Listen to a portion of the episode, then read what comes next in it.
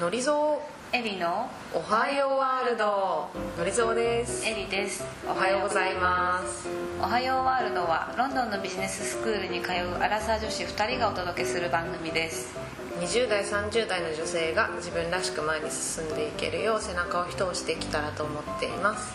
私たち自身が悩みながら自分らしく前に進む姿も同時にお届けできればと思います。えー今回は引き続きリンダ・グラットン教授のインタビューをお届けしますそれではお楽しみください Next question is about corporate culture.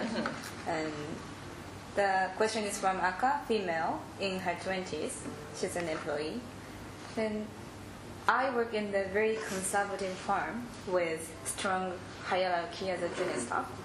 And how can I read the change to a more open and collaborative culture? この質問はアッカさん女性20代会社員の方からいただきました。質問の内容は私は非常に上下関係の強い保守的な会社で若手社員として働いています。どうやったら会社の文化をよりオープンでフラットな文化に変えられるでしょうか？という質問でした。これに対して対するリンダの答えはこちらです Well, corporate Japanese culture is one of the most hierarchical in the world. And so it's difficult as a young woman to work in a hierarchy. So either you try and change it or you leave. And you leave for a company that is less hierarchical. And there are there are companies in Japan now that are really trying to change. Yes. So so go to one of those. Mm-hmm. If you want to stay in your company, mm-hmm. then you have to be courageous. And I think the challenge really for Japanese women mm.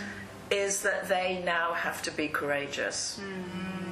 You mean to say something? They have to say something and they have to act. And I know that Okay. that's not something that you've been trained to do. Mm-hmm. But if you take a look at how we got equal rights in Europe mm-hmm. and in America, we did it because women like you mm-hmm. stood up and said, This is what I want. Hmm. And that's, I know how hard that is in the Japanese culture, but it's the only way.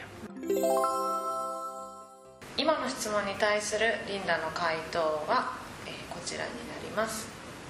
日本の企業文化は世界で最もヒエラルキーがある文化の一つです。若い女性が縦社会の中で働くというのは難しいことです。なので選択肢は2つしかありません。1つ目は変化を起こすために立ち上がること。2つ目は縦の縛りが強い会社を去りもっとフラットな組織の会社に入り直すこと。今日本では変化のために努力している会社が増えてきていますのでそういう会社を選んで移るのも良いでしょう。もし今の会社にアッカさんがとどまりたいのであれば勇気を持たなければなりません。日本人の女性は自分の権利のために発言をし行動を起こすという訓練を受けてきていないのでそれはとても勇気が必要で難しいことだと思いますが自分が立ち上がって行動を起こさない限り変化は起きません。ヨーロッパやアメリカでは赤さんのような普通の女性が立ち上がって私はこれが欲しいという発言をしてきたから今の地位を女性が得ているのです。日本の文化の中で簡単ではないと思いますがそれ以外の方法はないです。今の、えーリンダの回答に対してえー追加であの質問しているのが次の英文になります。Do you have any positive example that we can refer to through your hotspot movement or um, the consortium you're I, I work quite quite a bit with Japanese companies, and I can tell you that many of them are very aware of this problem, mm-hmm. and they're trying to do something about it. Mm-hmm. They know it's happening too slowly, but I think there is an intention to try and change. Mm-hmm. So again, it's a question of time, and also a question of courage, making it obvious what it is you want, and specifically what it is you want. Yeah. 追加の質問は日本企業で変化を起こしつつあるようなポジティブな事例はご存知ですか？という質問をリンダに対してしました。えリンダの回答としてはえ一緒に活動している企業の中でも多くの企業では問題を認識していて働きかけを始めています速度が遅いという認識はありますが変わりたいという強い思いを持っています。ここでは問題が2つあって変化にかかるその速度の遅さとあとは個人がどれだけ勇気を持てるかという点です。特に勇気について何が欲しいのかというのを一般女性が具体的に明確に周囲上司に伝える必要があります。というリンダの回答でした。はい、えー次の質問は、えー30代の社会人の浩平さんという方からです。えー平さんは社員が1000人以上の大きな会社にお勤めです。えー平さんの質問はリンダ自身の100年ライフの向き合い方についてで、えーリンダ自身100年人生を達成するためにどういったゴールやそのマイルストーン中間地点の目標とかを設けていますかという質問でしたそれではリンダの回答をお聞きください Um, next question is my favorite. Oh, yeah. yeah, my So favorite. we're- Our favorite. Our favorite question. Your favorite Yeah, so we wanna know about Linda yourself. We had a lot of questions related to. Oh, Yes. did you? Oh, I'm Yes, always happy to talk about myself. So one of them is Kohei, male, in 30s, in his studies. He's an MBA student and employee with more than 1,000. So do you have any goals or milestones that you set to achieve to go through your path of the 100-year life? Your personal 100 year life. Thank you. Yes. um, well, I certainly did. And actually, interestingly, writing The Hundred Year Life helped me think more about myself. I'm, six, Oh, I'm 63 years old now. Okay. And first of all, I realized I wanted to carry on working. And secondly, I also realized I didn't want to be categorized just because of my age. So for me, working with younger people, students, um, young professors, is a real personal goal. My other goal is to travel. I travel a great deal. I, of course, come to Japan a lot. Yeah. I'm here next week. I'm with you next week. Um, but also right across Africa. So one of my goals is to try and visit every country in Africa, and there's a lot of them. Wow. So, uh, yeah, I think it's great to have girls. I'm writing a new book. Um, it will be out in Japan next year. Oh. So that will. so writing has also kept me going. Ah, okay. So do you do you do self-reflection on a regular basis? On your If you're on your path Yeah. or not. Yeah, I, I think I, I, I'm, I'm really fortunate. I'm married to a wonderful man, and we Oh. talk. Um, we talk quite a lot about what we want. I, I mm-hmm. was single for m- many years. I, I divorced when my children were young, mm-hmm. so I was a single mum mm-hmm. until last year. Oh, So I, I got I got married last year, Yes. And uh, yeah, we talk a lot about what we want in, in our goals, and they are to travel, to spend time with our children. We have eight children between us. Wow, must be fun. It is fun. It's a lot of children. Yes. Yeah. リンダの回答をご紹介します興味深いことに100年ライフを書くことで自分自身の理解が深まりました私は今63歳ですがまず最初に私はこれからも働き続けたいということそして年齢だけによって型にはめられたくないということを感じています。若い世代の人や学生若い教授などと一緒に仕事をすることは私の一つの本当のゴールです。そしてもう一つのゴールは旅をすることです。私はたくさん旅をしており日本にも何度も足を運んでいます。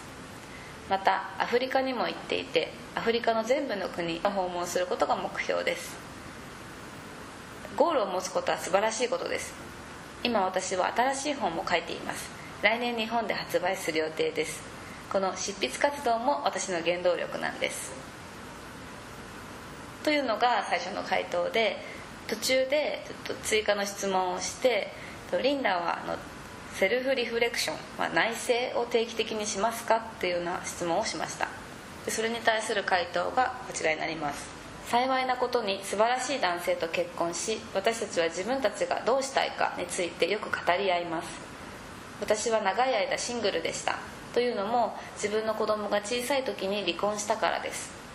去年まで実はシングルマザーでした。そして去年結婚しました。私たちは本当に自分たちのゴールについてよく語り合います。また子供たちとも旅をしています。私たちの間には実は8人もの子供がいるんです。というような回答がありました Um, this is my personal interest, Yeah. but what is cri- your criteria when you find a partner? Oh, what is my criteria for finding a partner? Yeah. So, there's been some amazing research that looked at women in the 1950s in the US that asked what happened to those women. So, it's followed them right the way through their life. And so, uh, when they were in their 20s, they, they, I was born in 1955, so it's a little bit before me. And they asked them, um, What do you want to be? Uh-huh. And half of them wanted to work, and half of them wanted to stay at home. And then they followed them right the way through their career. Mm-hmm. So they found out what helps you to, to, to work and what mm-hmm. stops you. And they found three things Okay. help you to work, carry on working. Number one, you marry a man who supports your work. Okay. Number two, you find a company that's supportive, and number three, you don't get ill, or you're, or you don't start looking after ill people. But actually, one of the big ones was who you marry. So I would, um, if you want to work, you need to marry somebody who supports you working. Now I know at the moment in Japan, Japanese men haven't seen that as a benefit to them. But what I have said to Japanese men is you're going to live to 100. Mm. So you're going to work until you're 70 or 80. And if you have a wife who's not earning, you are going to have to earn all the money yourself. are you crazy? Obviously, both of you need to work. Yes. So we should encourage men to realize that actually being in a marriage mm-hmm. with a woman who's working is a great thing. Yeah, for him. It's a great thing for him. Yeah. for So, so that would be one of my priorities mm. is that I would choose a man who acknowledged who I was mm-hmm. and who supported my career. And I'm very fortunate I have a man who does that. I support his career mm-hmm. and he supports my career. So I travel with him sometimes. Oh, really? And he, for example, I went to Davos at the World Economic Oh, yeah, Forum at yeah, Davos. yeah. He always comes with me. Oh, Yeah. that's great. As Mr. Grattan. Oh, that's very important. Yes, Yes. very important. Yeah. Uh, like you, Ari. Yeah. Yes, my Yeah, husband is very yeah. supportive of He's a real role model. You should get interview him. Yes. とリンダからパートナーの話が出てきたのでさらに追加でパートナーを見つける時の判断基準はありますかっていうような質問をしました。それに対する回答がアメリカで素晴らしい研究があって1950年からある女性たちをずっと追跡したものなんですが私は1955年生まれなので私が生まれるより少し前ですねと言ってましたが彼女たちが20代の時に将来どうなりたいかと聞いたところ半分は仕事を続けたい。残りの半分は家にいたいと言いました。そしてその後のキャリアを追跡したところ何が仕事を続ける助けになったかについて3つのことを発見したのです。1つ目は仕事をサポートしてくれる配偶者と結婚すること。2つ目はサポーティブな会社で働くこと。3つ目は病気にならないこと。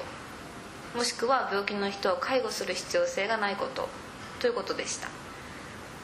この研究からも分かる通り実際のところどんなパートナーと結婚するのかというのは非常に大きな要因であることが分かりました。なのでもしあなたが仕事を続けたいのを望むならそれを応援してくれるパートナーと結婚すべきです。でさらに追加でこういったメッセージがありました。現代の日本では男性がそのパートナーが仕事を続けるのを応援することの男性にとっての良い点。をまだ分かってないように思います。しかし私が日本人の男性にこれまで伝えてきたことはあなたは100歳まで生きる。つまり70歳80歳まで働くのが当たり前になります。もしあなたのパートナーに収入がない場合生きていくのに必要なお金全てをあなたが稼がなくてはいけないのです。それって本当に大変なことじゃないですか？2人とも働かなくてはいけないことは明らかですよね。我々は男性に対し働く女性と結婚することは素晴らしいことだと理解してもらうよう促す必要がありますよね。それは彼にとっても素晴らしいことなんです。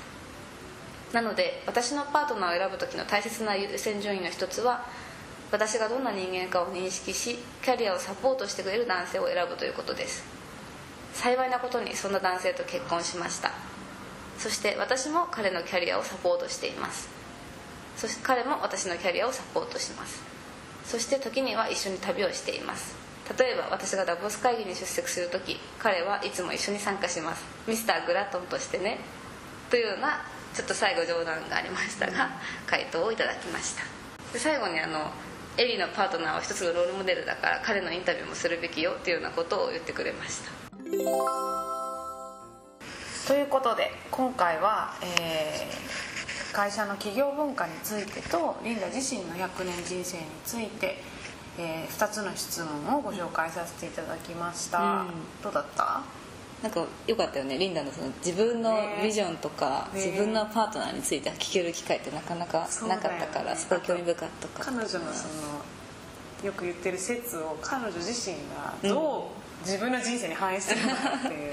よく分かったよね。ねなんか私がやっぱ印象に残ったのはその最初の企業文化の質問で、こう若い女性にとってその組織を変えるっていうのはそんなに当たり前だけど簡単なことじゃない、だからあなたの選択肢は2つで戦うのか去るのかであるっていうすごくまシンプルなんだけどなんかそうななかなかシンプルには考えそうだよね。きれお思い切れない自分がいてでもおっしゃる通りだなって思っちゃった。ついつい当事者としてお世話になった方の顔が浮かんだりとか。ね ねそうだよね。なかなかキャリアを変えることってやっぱり大変だよなとかなんかそうそうそう。いろんな要素が入ってくるよね脳の中に、うんうん。うんでももし残るなら勇気を持てっていうすごいそれもまた力強いメッセージだったなんなかそのと思って選択肢の2つの中には残りながら愚痴を言うみたいな。そうだね。結構大半の人そうなっちゃうなっちゃうよね。